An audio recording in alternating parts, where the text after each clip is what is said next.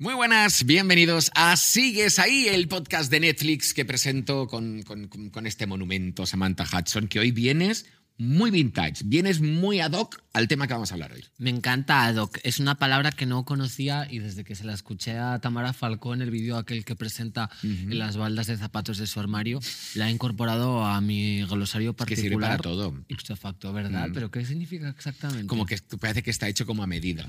Claro. Ah, esto está hecho ad Te- hoc. Este pendiente me lo voy a quitar porque hace ruido. ¿No Hace un poquito de ruidito, pero Sí. esto es verdadero, verdadero. O sea, ¿es de la época o es una recreación?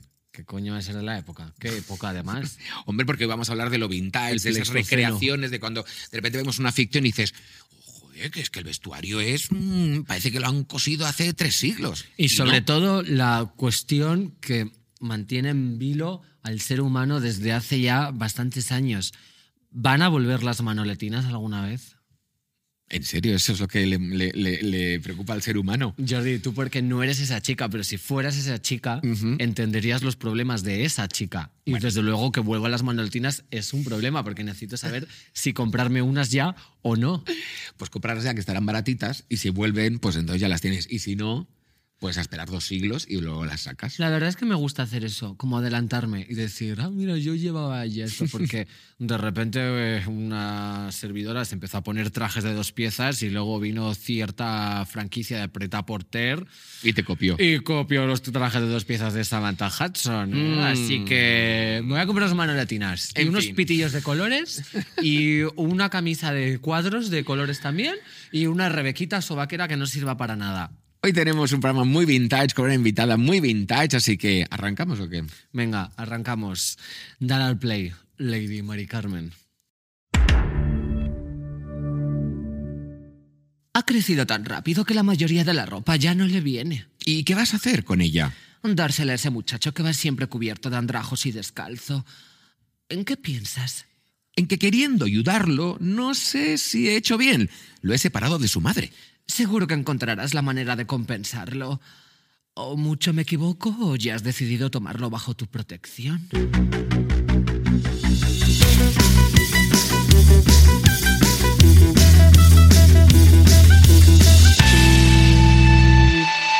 Así arranca Herederos de la Tierra, una serie de Netflix fantástica que tiene en el casting a Joe González, a Rodolfo Sancho, a Elena Rivera y a Michelle Jenner. Ojo, ¿eh? Sí, sí, sí, es una serie que está ambientada en la Barcelona del siglo XIV y además de ofrecernos historia, intriga y momentos clave, también nos da, honestamente, unos lucazos increíbles, que es lo que más me gusta. Y es que hoy vamos a hablar de la historia de la moda con una invitada que aparte de ser TikToker es divulgadora, se llama Irene Rodríguez y la conoce todo el mundo como la guía vintage. Bienvenida Irene. Muchas gracias, hola. ¿Qué tal? ¿Cómo estás? ¿Todo cariño. bien? Oye, qué guapa vienes, ¿no? Vienes muy vintage. Muchas gracias. ¿Eso de qué año es? Esto es de ASO.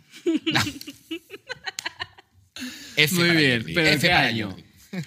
Pues a ver, por la manguita bullonada y tal, yo quería darle un toque años 40 y tal. Claro, es verdad, bueno, y esa ondita en el pelo. En tu perfil de TikTok hablas eh, sobre la moda, sobre la historia de la moda, sobre los grandes iconos de Hollywood y también sobre los salseos en este mundillo. ¿Por qué te llama tanto la atención esas épocas? Pues sinceramente porque empecé a interesarme mucho más o menos cuando estaba terminando la carrera y mm, me empezó a gustar arreglarme así. Entonces, claro, naturalmente empecé a ver los vídeos de actrices del antiguo Hollywood diciendo qué utilizaban, cómo se hacían el pelo. cómo- Y al final, pues una va conociendo, va conociendo y se da cuenta de que esta gente estaba bastante más loca que la gente de ahora. O sea que tú decides, oye, voy a empezar a vestir así y en lugar de hacerlo a lo loco, dices, voy a... Voy a Un poco de research. dis- Claro, de claro. información, no vaya a ser que venga alguien por la calle y me diga, pero ¿qué haces combinando el- el- los años 40 con los... La mayoría de gente lo hace así. Hombre, claro. eso, eso es una cosa que, que pasa mucho, por ejemplo, en plan, ya tú puedes coger lo que tú quieres, lo- las características que te gusten de cada época y a- ponerlas en tu look sin ningún problema, ¿no? Claro. Pero siempre está bien saber un poco de dónde viene y cómo se usa. De hecho, en las modas de ahora, mm, yo creo que, bueno, menos en la tecnología y los biotejidos, que es quizás el campo que más queda por investigar y desarrollar, está casi todo inventado. Entonces es un mega mix, una remezcla, Y un todo vuelve, ¿no? Dicen que es como muy Y te- cíclico. venga, esta cosa ochentera con esto de los 70, que ya sí de sí, porque en los 90, por ejemplo, de repente era, venga, los 70 han vuelto. Y eh, co- como cosas nuevas mezcladas con el hip hop, o sea, era todo. Lo y que, ahora, pues. No sé, yo no, yo no veo como, o sea, yo no creo que vuelva al cancán, por ejemplo, ¿no? O Ay, los- ojalá. o- o- Ojalá volviera a cantar. Sí, ya, ¿eh? Luego hay, mo- hay modas de- como muy, muy, muy antiguas, muy históricas, que dices, ¿y por qué no? Yo estoy deseando que, que vuelvan los corpiños y Uy, los miriñaques. Son preciosos. Y aparte hay, por ejemplo, de la crinolina y tal, que son cosas que ahora vemos, uy, qué, qué armamento, qué difícil, no sé qué. Hay diarios de la época donde las mujeres dicen, qué gusto, no se me acerca nadie. ¿Pero Porque, es? claro, ¿Qué la es? pro- ¿Con, con qué, ¿Con qué? La propia crinolina, que era Crinolina. como la especie de jaulita esta que tenían para hacer las faldas circulares y muy Ah. grandes, por ejemplo, lo que se ve en lo que el viento se llevó y tal. Ay, sí. Y hay diarios de mujeres de la época diciendo, mira, porque est- está muy bien porque así la gente respeta el espacio personal, no se Hombre, me claro, no acerca hay- no- tanto no hay al hablar y todo eso. Claro, yo tengo una pregunta con respecto a eso. ¿Te podías sentar? Sí, claro. Eso estaba hecho de material fle- flexible, lo único que tenías que hacer era levantarlo y sentarte tal cual y luego lo dejabas caer y volvía a su posición. Ala, claro, y es que pensaba que era como una especie de estructura metálica. Y que ahí ya no se podían ni mover. Sí, porque estaba como, yo qué sé, en Cenicienta 2 y tal, parece como que es una jaula de metal, pero no, que va. Eh, son telas y, y normalmente maderas flexibles y acaso. Irene, y después de haber revisitado todas esas épocas y haberte informado sobre... to- ¿Hay alguna que te gustaría a ti decir, mira, esta es mi favorito? ¿No? Este periodo histórico es el mío y yo viviría aquí, volvería aquí y llevaría esta ropa y por favor llevarme ahí. ¿Dónde hay una máquina del tiempo? A mí mm, me gusta la ropa. Lo que no volvería a ningún periodo histórico anterior. está, está un poco difícil la cosa. Eh, si eres cualquier cosa que no sea un hombre blanco, heterosexual, cisgénero, eh, está fatal. Claro. Todo. Y bueno, y rico, porque también ese, que es un factor. Pero si ropa, pudiera, sí. por ejemplo, me encantaría ir a los años 40, a los años 50, irme de compras y ya volver. Claro. ¿Cómo sería eso viajar en el tiempo para irte de compras y luego volver? Eso sería genial, Sería maravilloso. ¿no? Pues creo que nadie aprovecha nunca un viaje En el. ¿Sabes qué deberían hacer? Yo echo mucho de menos las películas petardas. Y creo que deberían hacer una película petarda con un salto en el tiempo que vaya simplemente de una bimbo chulísima, una rubia tonta, que tenga eh, la potestad de viajar a cualquier periodo histórico y en vez de cambiar el curso de la vida, se vaya de compras. Oye, hablando de diseñadores de distintas épocas, supongo que debes tener tus favoritos, Fabs, y los que dices, ese hombre que hizo o esa mujer que hizo. ¿Cuáles son tus favoritos? Mis favoritos, pues me gusta mucho el, el nuevo look de Dior, que es esta silueta que se ve mucho en los años 50, con la falda y mm, con la cintura más ajustada y todo eso. Eh, algo que me gusta mucho Elsa Schiaparelli, que era Sí, muy uy. camp. eh, era una mujer que, por ejemplo, te hacía unos guantes y luego ponía las uñas postizas encima del Encima guante. Entonces, cuando te ponías el guante todavía se veían las uñas al final y todas esas cosas. Son cosas que me llaman mucho la atención. Eh, me gustan más esos diseñadores que por lo que fuera eh, estaban muy metidos en, en- en crear algo nuevo, por así decirlo. Y en el otro lado de la balanza, en los malos, Ay, esto va a ser un poco controvertido, pero me cae fatal Coco Chanel. A mí no me gusta nada tampoco ella. Y fíjate que hizo un trabajo para clase hace mucho tiempo de esto, como que tienes que exponer algo que te gustara mucho. Y claro, yo me esforzaba mucho en cumplir mi categoría social, que en aquel momento era gay. Y claro, ¿de qué va a hablar un gay en clase? De Coco Chanel, entonces me, me, me de todo. Y lo tuve que defender, pero leí la biografía, las cosas que hacía y pensé, luego ya me informé, lo de la nueva silueta de, de Dior me pareció mucho más interesante dentro de pues, que entendemos que la estética al final iba acompañada de unos estándares muy rígidos y muy duros para las mujeres de la época y aún a día de hoy también, pero poniéndonos en el papel marcó un antes y un pero después. os pregunto a las dos, ¿es por su ropa o por su personalidad que nos cae bien? todo. Es la personalidad. Y bueno, la ropa, hay cosas que me gustan, pero sí que es verdad que llegado a cierto punto, por ejemplo, em, siempre se le atribuye haber liberado a la mujer del corset y cosas así, y eso no es, no es cierto. Ah, no, ¿quién le- libera a la mujer del corsé? Las mujeres se liberaron del corsé. La misma A ver, mujer, no hace falta que venga una diseñadora. Claro, no, en plan de se, se dejó de llevar, o por ejemplo, otro que me cae bastante mal es eh, Paul Poiret, que también se decía que él había quitado los corsés y había liberado a la mujer. Y tengo dos problemas con eso. Uno, Me que encanta, tengo dos problemas Tengo dos problemas. Uno, que es mentira, en plan, por ejemplo, que el corset no era, no era tan malo como se nos ha hecho creer. Y segundo, que ese hombre diseñó una cosa que se llamaba la falda trabada, que era básicamente una falda que pegaba los gemelos de la pierna juntos. Entonces casi no se podía ni andar con ella. Decía muchas veces, he liberado el pecho de la mujer, pero le he atado las a la piernas. y digo, pues hijo mío, te podía haber estado quieto. Ya, es que hay una cosa que con, la- con las faldas largas que me parece lo más disfuncional del mundo. Yo he de decir que mi época favorita histórica de la moda, sin duda, son los años 60 con Mary Quant y las minifaldas y ese boom que pegaron. chulísimo, Que por cierto, la aprendí en una clase de inglés, en un workbook. Así. Sí, porque hab- hablaban a veces de cosas y la gente, claro, decía Mary Quant, pues, oh, estupendo, te, te relleno exercise one, complete es que repeat". está infravalorado el workbook. Y es que tenía muchas cosas muy interesantes. Yo tengo que y reconocer que voy el rollo mm, Currelles con esa silueta retrofuturista, así muy recta, Twiggy. Eh, Bueno, y es que soy muy apasionada, pero aquí he venido a aprender sobre todo, porque Pues, hay, hay pues- un punto, sobre todo, pero tú controlas mucho también de momentos eh, previos, rollo eh, vestuario decimonónico y cosas así. Pues normalmente me gusta mm, mucho el siglo XIX y el siglo XX, es como las épocas que mejor conozco. También porque como son cosas que ya a lo mejor me gusta más incorporar para mi propio estilo, Claro. ha sido muchísimo más fácil hacer una investigación de eso porque al final era lo que más me llamaba a mí para mi, para mi día a día. Y más, más, no sé si se dice ponible, se más, Más Sí. didáctico, No, claro. no, o sea, porque imagínate que digas, no, es que mi pasión es eh, la época medieval y Buah. quiero ir todos los días con, ¿sabes? Con trajes gigantes. Poca broma, poca broma, ¿eh? Porque hace nada Valenciaga sacó unas botas de tacón que era hasta, eran una estructura de, un- de la bota de una armadura medieval.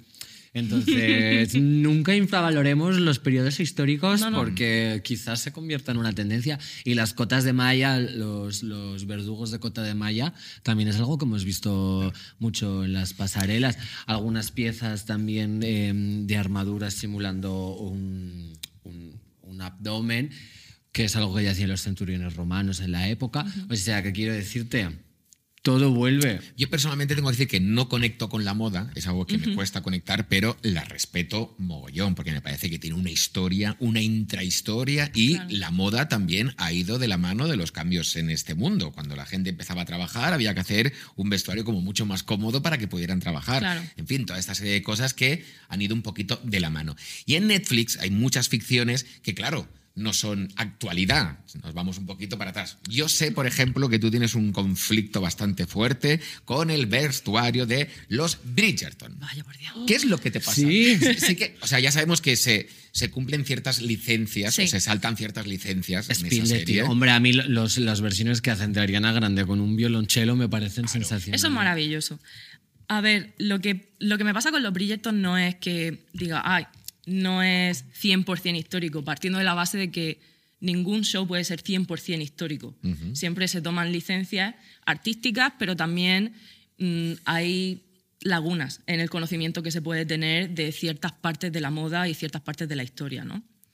A mí lo que me pasaba con los Bridgerton es específicamente una escena en la que sale una chica que le están atando un corsé y luego esa chica después se desmaya delante de la reina y, y- y yo estaba todo mal. ¿Por qué? Eh, porque para empezar, en la época de los Bridgerton, que si no me equivoco Es está la regencia. ambientado en la regencia Sí, la inglesa, ¿no? regencia. Entonces, si se supone que empezamos más o menos en 1814, creo recordar, eh, ahí no se llevaban corsés. se llevaba una cosa que se llamaba cotillas. Empezaron a llevarse corsés un poco más mm, rudimentarios, por así decirlo.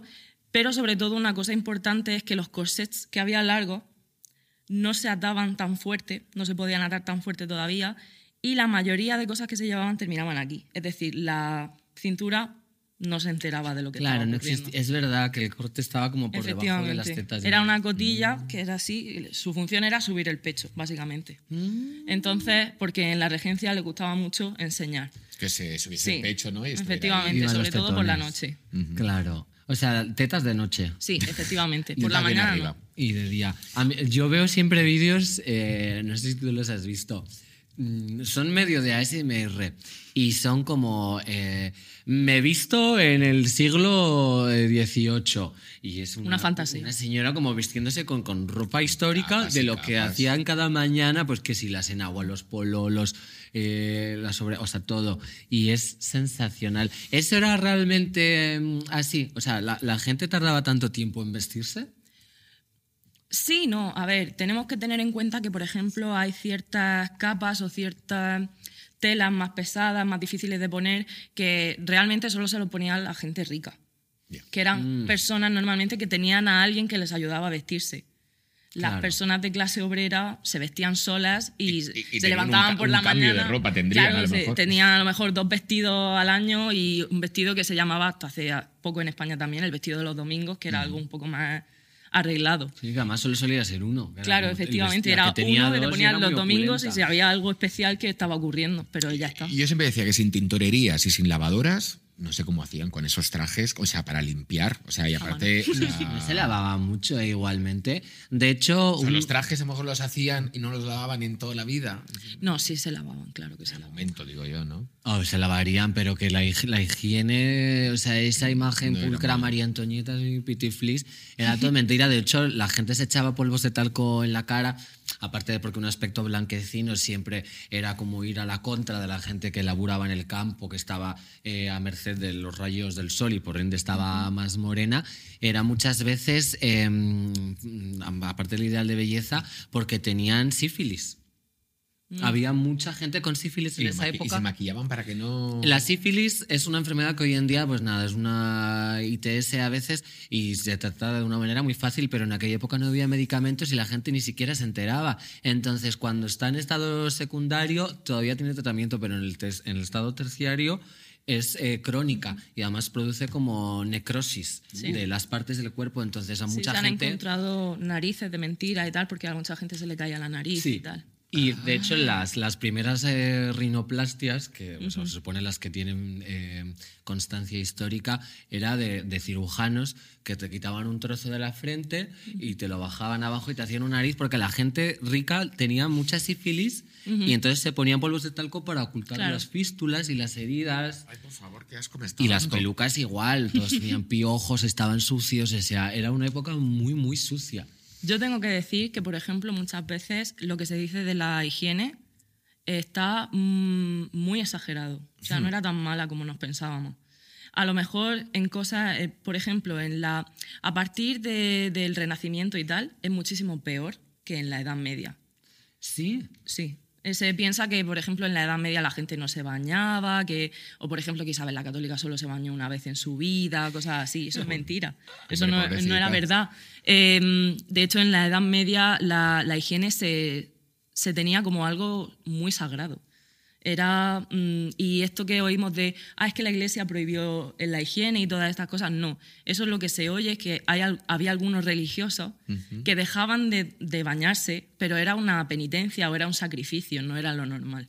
claro. Hombre, Eso era algunas hay- personas. Hay, hay- hay vertientes religiosas que, mm, o sea, no te dejan mirarte tus propias partes mientras te estás duchando. Y eso es actual, ¿eh? No es una cosa que me esté inventando. Me O sea, parece muy bien. Pues chica. Para la pues autoestima habrá tiene que venir un poquito para limpiarse bien todo. ¿O no? La mayoría de chicos con los que he salido te puedes jurar que no se han limpiado los huevos en la vida. o sea, Joder, que quiero decirte, tampoco es, es tan... Y es aparte te pones a limpiar ahí. No es un "Uy, uy, universo uy, tan uy, uy, uy". distópico. O sea, uh, fimosis, hola. Eh, Estáis pasando de una es cosa que al el- este requesón, podcast o es una maravilla porque empezamos hablando de corpiños y terminamos hablando de, problemas del prepucio. No.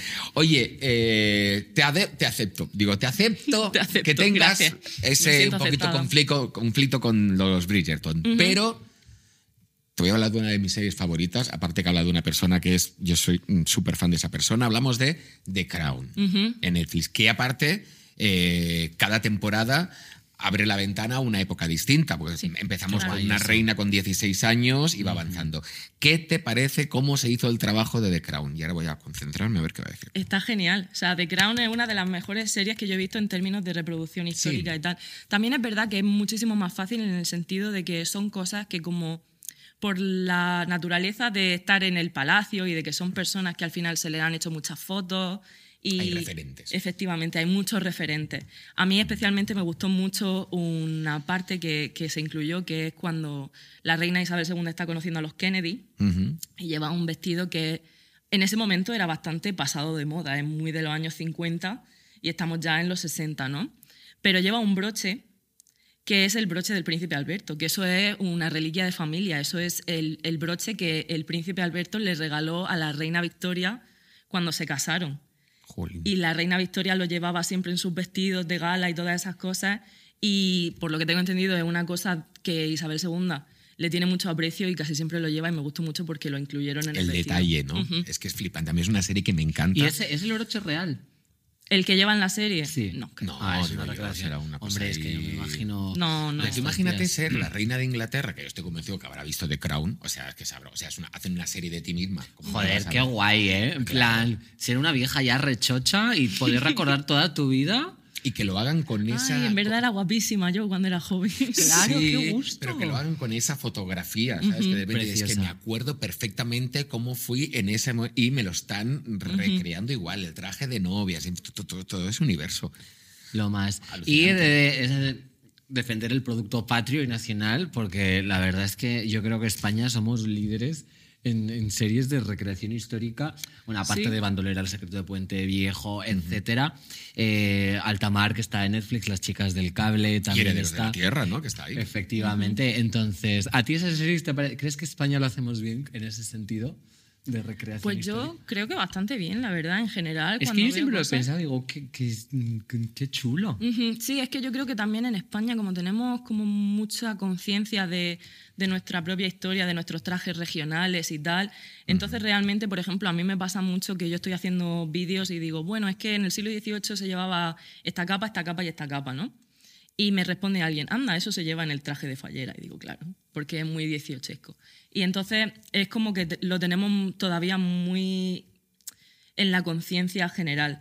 Y yo realmente en las series españolas creo que lo, lo que más me llama la atención muchas veces es a lo mejor el peinado, el maquillaje, que pues sí, que es más moderno y tal, pero es que eso pasa en la mayoría de series, no es una cosa de España. No, yo, es que yo creo que tenemos aparte unos auténticos especialistas en vestuario y tenemos empresas que, que, que llevan tropecientos mil años y aparte tú puedes ir a estas empresas decir un traje de... Y es que tienen el original, Sí. no es que lo tengan que recrear, sino que tienen trajes originales de muchas épocas, que Sí. eso también es un trabajo de alguien muy listo que dijo, vamos a ir guardando todo esto. Traje de policía de los años 20, tú guárdalo, que dentro de Claro. 40 años alguien quiera hacer una película de esto. Yo para el, el videoclip de Por España tuve que coger los trajes de Guardia Civil que salen son oficiales.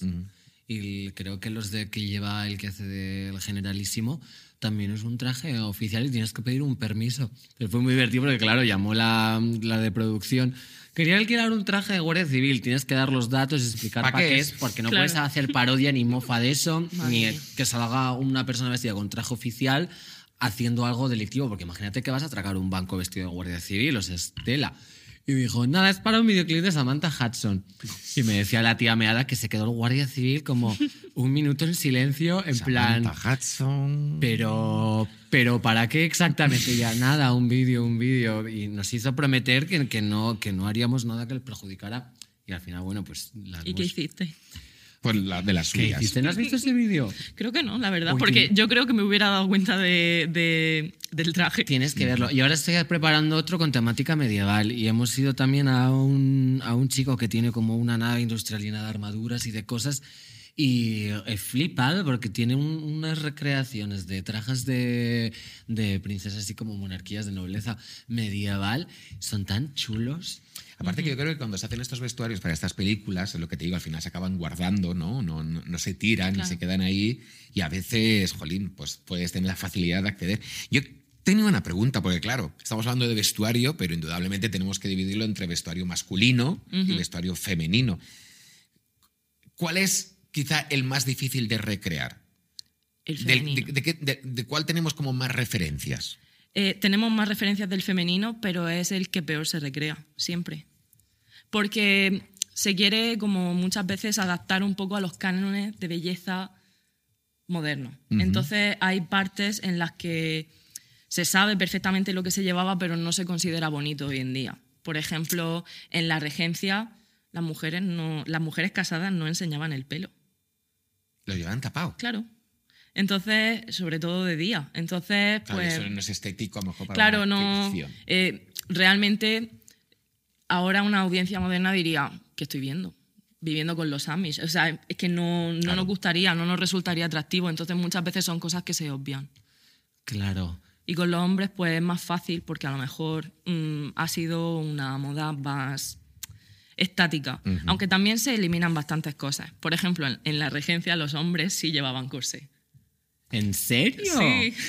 Empiezan los hombres a llevar corsé. Los hombres son los que empiezan a Sí, llevar sí, sí, corsé. sí. Pero Esa como, tipo, como, pero en, en- en un vestuario como elegante o, o- o, por ejemplo para ir a una guerra o para estar en, En un todo, es parte del uniforme militar.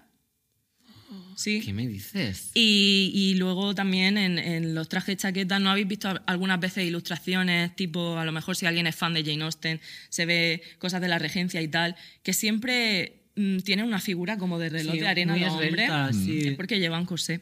Y eso normalmente en las series no se incluye. Claro, para encajar más como con este estándar Efectivamente. masculino. Fuerte, es ¿no? que la, la moda masculina ha cambiado mucho y, y el estándar. Sobre todo yo también creo, eh, porque es que siempre que se habla de moda no, no hay que olvidar que, claro, la gente del pueblo llano prácticamente la estética pasaba desapercibida o era una especie de cosa aspiracional de lo que tú has dicho, el vestido de los domingos o, eso, pero mm, no Claro. podías irte a, a sembrar trigo y a recoger el campo eh, eh, vestida guapísima. Ibas con unos harapos con tus cosas, los trajes regionales, es verdad que es como una herencia de algo muy bonito y además muy laborioso que llevaba mucho tiempo, pero la, la moda siempre ha sido muy elitista y en las élites masculinas hubo un tiempo en el que el, canon y el estándar era bastante queer, por así decirlo, porque el rey sol era un pedazo de gay, o sea, jope con, con esos eh, pantalones bombachos, con esas medias y zapatos de tacón todo el rato. Efectivamente. Y pelucones, o sea, era, era Eso un pavo real. un por qué, ¿no? O es sea, que los tacones eh, al, al principio eran eh, una, una prenda de hombre exclusivamente. para estar más Empezaron- alto que los demás. O... Pues in- inicialmente lo que se ha encontrado es que eh, es un zapato que se diseña para los jinetes, para coger a la hebilla de- del caballo. Que todo. Tiene, todo tiene un porqué. Nos está explotando este, la Qué cabeza hoy, fuerte. ¿eh? Yo lo he notado, ¿eh? Que a, a veces cuando monto en, un, en una Un moto caballo. con tacones me engancho mejor. Sí, verdad. Cuando, Es mucho cuando mejor. monto a caballo, ¿sabes? Yo también, cuando salgo por las mañanas. Para irme de cacería. Cuando cojo a Rocinante y me voy a dar una vuelta por, por Chueca. Ay, Qué divertido. Yo extraño que la gente vista así. Y sobre todo que se hagan más películas de época y ma- películas de época divertidas. Porque hoy hacen películas de época que a veces los brillitos miran. Sí, es que parece que se- este- Una es- onda claro, guay. Parece que estén deprimidos en esa Sí, época. Pero yo, yo veo las de antes. Hay un actor que me gusta mucho. Eh, pues yo no sé si será de los 70 en España, que se llamaba Luis Mariano, que cantaba así con la voz muy chula y tiene una época que se, una película que se llama Violetas Imperiales, es divertida, salen unas tías con unos modelones y sale Carmen Sevilla Ay. haciendo de una gitana en Granada y bueno, pues ella es estupendísima y se enamora de un duque que, pues, que es un mujeriego y que el duque es hermano de una tía eh, a la cual Carmen Sevilla le lee la mano y le dice que se va a convertir en una reina muy grande, muy grande. Y se casa con el emperador de Francia, con Napoleón. Dios mío, Y entonces ficción. busca a Carmen Sevilla la gitana y se la lleva a la corte. Y bueno, es una película chulísima, tenéis que verla. Me encanta, me y, encanta. y lo veía y decía, joder, qué guay todos estos looks, unas bromas súper actuales. Y fíjate tú que, que hablaban con, con un vocabulario que ya está completamente desfasado y sin embargo es lo más moderno que hay. Yo abogo porque la gente vuelve así y las chicas estamos hartas ya de, pantalones de talle bajo. Yo quiero un corpiño. Un corpiño. Totalmente de acuerdo. Y un pelucón y tardar 15 horas en vestirme, ponerme polvos de talco que, que me asfixien en la cara, es lo que yo quiero. Oye, eh, mm, hablamos de vestuario y no de cantidad de vestuario, porque claro, siempre nos bueno, al menos yo tengo la referencia cuando te decían tus abuelos, cuando yo de pequeño solo tenía un pantalón y unos zapatos y tú mira la cantidad de zapatillas. O sea, si alguien de esa época viniera, a- viajase ahora aquí, fliparía si viera nuestros armarios diciendo, pero, o sea, tenéis ropa de invierno y ropa de verano. O sea, claro, porque estos vestuarios entiendo que tampoco tenían ahí en esas épocas, o, o qué, o tenían mucha cantidad. La gente era muy, o sea, se gasta mucho. A ver, se tenía más cantidad si tenía dinero, Dinero. pero la gente normal no. Lo que pasa es que, claro, también entramos en temas de moda rápida y cosas así que baja la calidad. Antes una prenda de ropa duraba años si la cuidabas bien Claro. y, y la gente lo hacía porque la ropa era algo que, que costaba mucho dinero, que era algo muy artesano. O sea, tú tenías que ir a una persona, comprar una tela, que te midieran todo el cuerpo y te hicieran tu ropa para ti. Claro. Y, y cada año, pues si engordabas, te lo sacaban un poco. Si adelgazabas, te metían un poco el talle y así. Entonces, pues claro, son cosas que realmente esto que hacemos de cada dos meses prácticamente renovar en armario, eh, ahora es casi necesario porque la, ro- la ropa se te rompe. Ujú. Sí, Pero entonces no era así. Bueno, y que tienes que estar en tendencia todo el rato, como, co- como todo va tan rápido, claro, Sí. antes piensa que estaban periodos y- muy largos, muy largos de tiempo, como casi sin ningún avance en, en- en la estética, pues a lo mejor te ponías esto y lo otro, pero era una silueta muy definida y eso era lo que se llevaba. Y eran cosas que también pues la gente rica sí seguía. Sí, tú, tú ves que cada temporada, por así decirlo, cada año, eh, la moda de las clases más altas sí cambia, obviamente. Porque Pero viajaban a lo mejor y veían cosas en otros sitios, viajaban claro, y luego aquí- aparte también eh, tenían el dinero para poder ir y adaptar siluetas, nuevos mm, accesorios, nuevas mangas, nuevo largo de la falda, cosas que a lo mejor la gente más pobre no podía. Entonces tú ves que en las clases más humildes se va adaptando, pero muy poco a poco y de una manera menos exagerada. Claro, eh, bueno, eso fue así hasta prácticamente eh, los años 90, porque en los 80. No hay tanta controversia con los personajes de la movida, ¿no? Porque tenían ese aire underground, pero realmente. ¿Tú cómo podías estar en tendencia y saber que lo que se llevaban eran eh, los eh, Sig- Sig- Siggy Siggy Sputnik, las Sioxian de Bansis, hacerte esos cardados con esos maquillajes y comprarte un pantalón de polipiel negro y unas alzas plateadas y una cosa de leopardo? O ibas a una tienda que traían de fuera en España, que había dos, Venía y tenías que estar Londres, en Madrid, ejemplo, ¿no? Claro. o te ibas a Londres, te comprabas Claro. tus vinilos, tus discos, escuchabas esta referencia. Era lo típico que uno iba y cuando volvía venía con todo ese look y decían, tío, ¿dónde te has comprado eso? Entonces En tenías, tenías ¿no? que ser pudiente y el, el prêt-à-porter pues es, desde hace bien poco. De hecho, Halston, que también está en Netflix, ¿no? Sí, jo, qué chula. Ahí habla mucho que él, él es como un diseñador así muy importante que irrumpió y de repente estaba un poco de capa caída y hacen el contraste de cómo el fast fashion se apoderó un poco de la alta costura y hay una escena chulísima que le viene y dice el, como un tiburón de los negocios. ¿Y si hacemos vaqueros? Y dice, pero, pero ¿cómo que vaqueros? Y dice, sí, sí, Calvin Klein está haciendo vaqueros.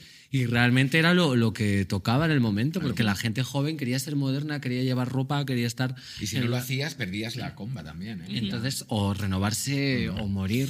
Oye, también en tu perfil de TikTok hablas de salseos históricos, que a nosotros nos encanta. Entonces, antes de abrir ese melón, yo creo que nos fijemos y opinemos sobre la última Met Gala en la que Kim Kardashian eh, fue con el mismo traje que llevó Marilyn Monroe cuando le cantó Happy Birthday to You a JFK. Em, yo empecé a dudar al principio si era, o sea, ¿quién en su sano juicio coge ese traje, porque entiendo que estaría en algún museo o en algún lugar, y decide, venga, va, te lo dejo para una fiesta? O sea, porque yo lo puedo entender para unas fotos, en un, en un sitio acotado, y todo, pero para una fiesta, que se te puede caer una copa encima, que alguien te pueda hacer una china con un cigarrito, en fin, cosas de estas.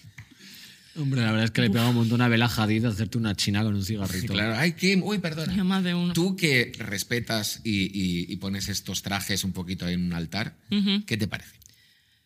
Yo tengo un vídeo, de hecho, hablando de esto, que lo grabé el mismo día que salieron las fotos porque me parecía fatal. Sí. Y también me, me parecía mal eh, los puntos que se estaban teniendo en la discusión sobre el vestido, porque estaban diciendo que sí Kim Kardashian esto, que sí Kim Kardashian esto. Y digo, es que no es porque sea Kim Kardashian, es que nadie debería llevar ese vestido. Oh. Es una pieza de museo. Yo odio ponerme tipo Indiana Jones, pero es que debería estar en un museo. O sea, y ya está. Y luego aparte, eh, se supone que ella se lo puso para la alfombra roja y luego se cambió. Se puso una réplica, Se, se puso una réplica. que sí que le cerraba.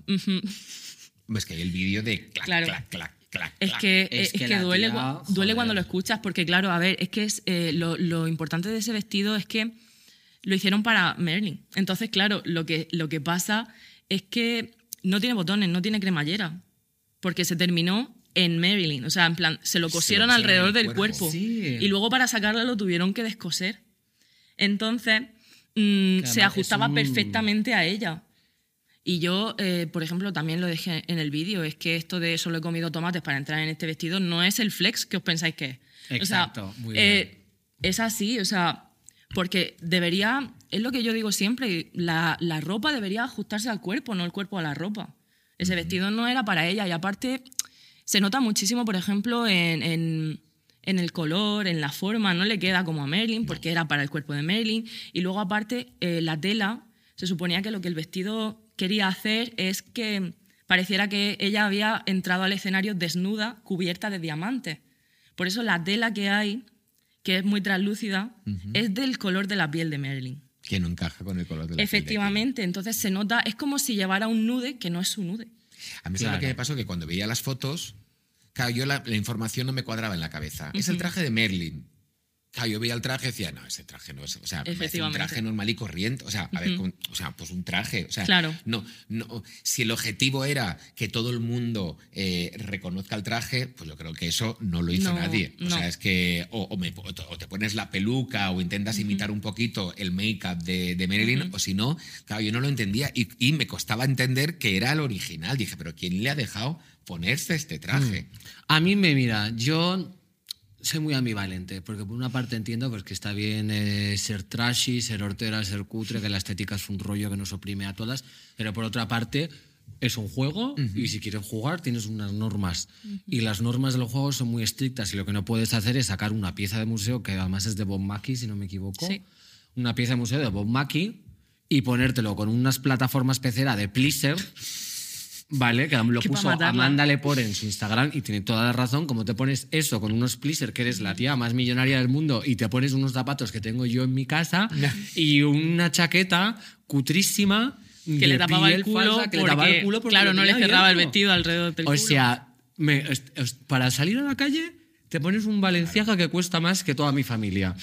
Y luego para ir a la Met Gala con este vestido que es iconiquísimo te pones Ya. semejante horterada. Que yo te digo, si, si fueras una travesti amiga mía te diría Just Queen Legend eh, mm, Work.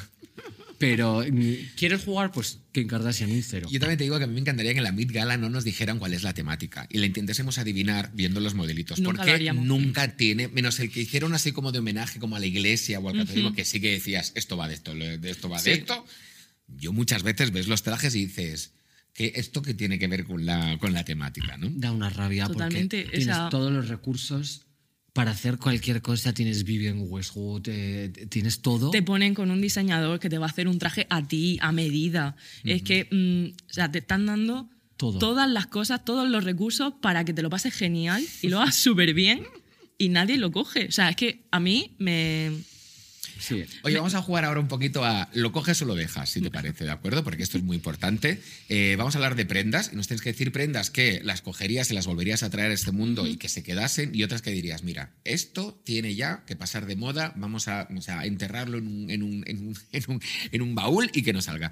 ¿Qué prenda tú crees que debería volver eh, y, que, y, y- y que no está entre nosotros? Pues quien me conozca sabe que voy a decir el corset, pero 100%. Pero o sea, corsés existen. Sí, pero por ejemplo, ha, ha llegado un momento que llamamos corset a cualquier cosa. Vale. Y luego también que realmente el corset es una cosa que tiene que hacerse con mucho cuidado, tiene que hacerse a medida para que no te haga daño, eh, tiene que hacerse de forma artesana, o sea, no se puede producir en masa. Eh, es algo que, que tiene que hacerse con un material mm, natural para que la piel pueda respirar, con un- lo que se llaman huesos, varillas, ballenas del corsé, que son como lo que le da la estructura. Eh, eso tiene que ser flexible, sin llegar al punto de poder romperse. Entonces, claro, son cosas que ahora mismo en lo que es el día a día de la industria de la moda no son accesibles. Realmente un corset bueno, bueno, ahora mismo cuesta pues de 500 euros para arriba. Y la realidad es que nadie puede acceder a eso casi. Claro, es fuertísima. Ya, es que da tanta rabia.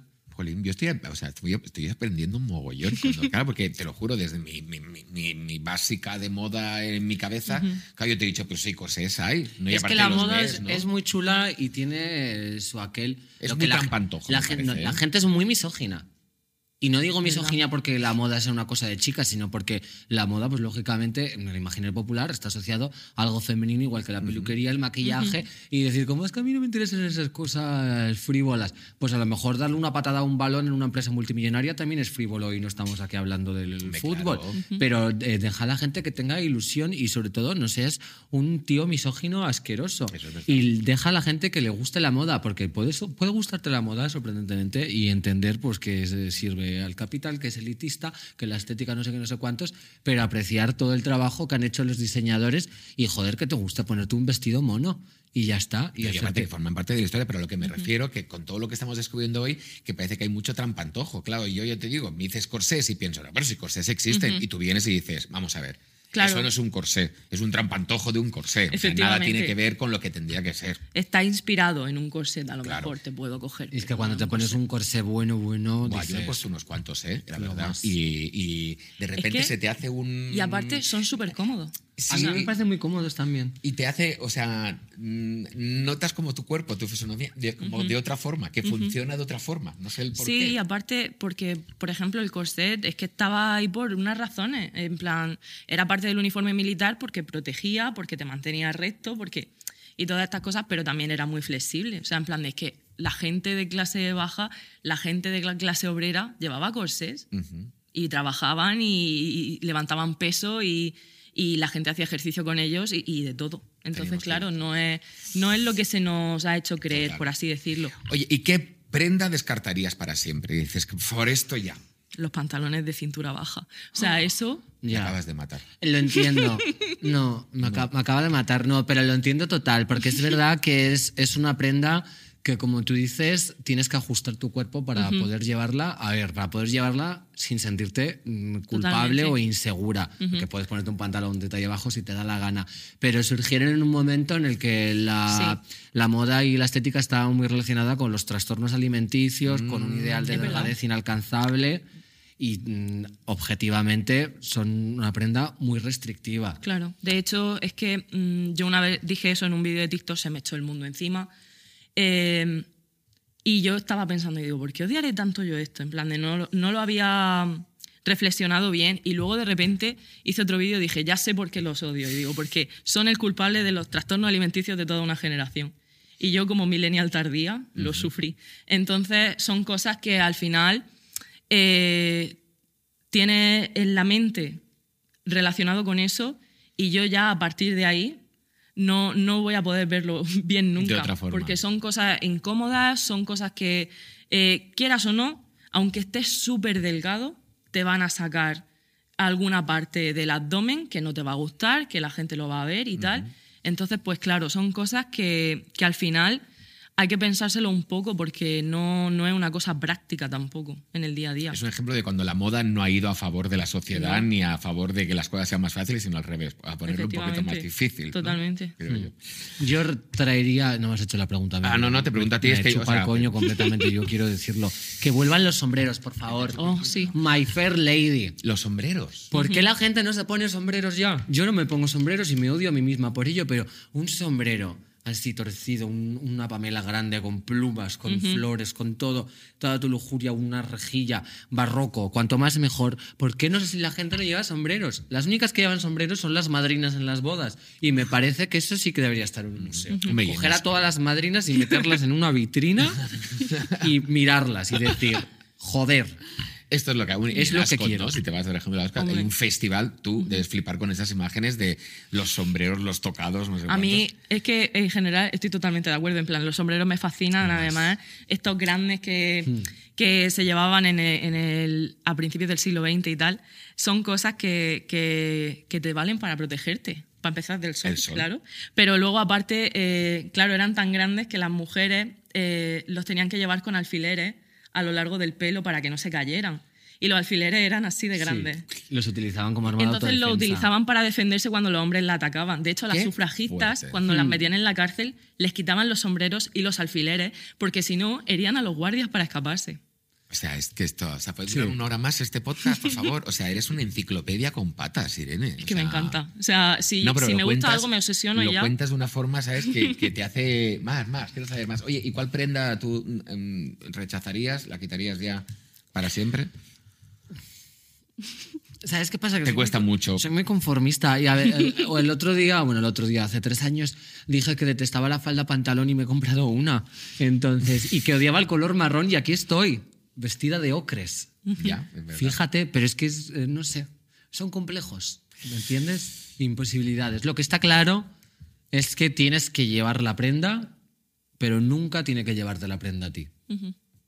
Hombre. Que eso es lo que le pasó a Kim Kardashian, que ella no estaba llevando el vestido, le estaba llevando el vestido a ella. Totalmente. Directamente. Hombre, yo lo que quitaría un poquito, que yo creo que ya se quitaron hace tiempo, pero algunos ves por ahí son los pantalones pirata.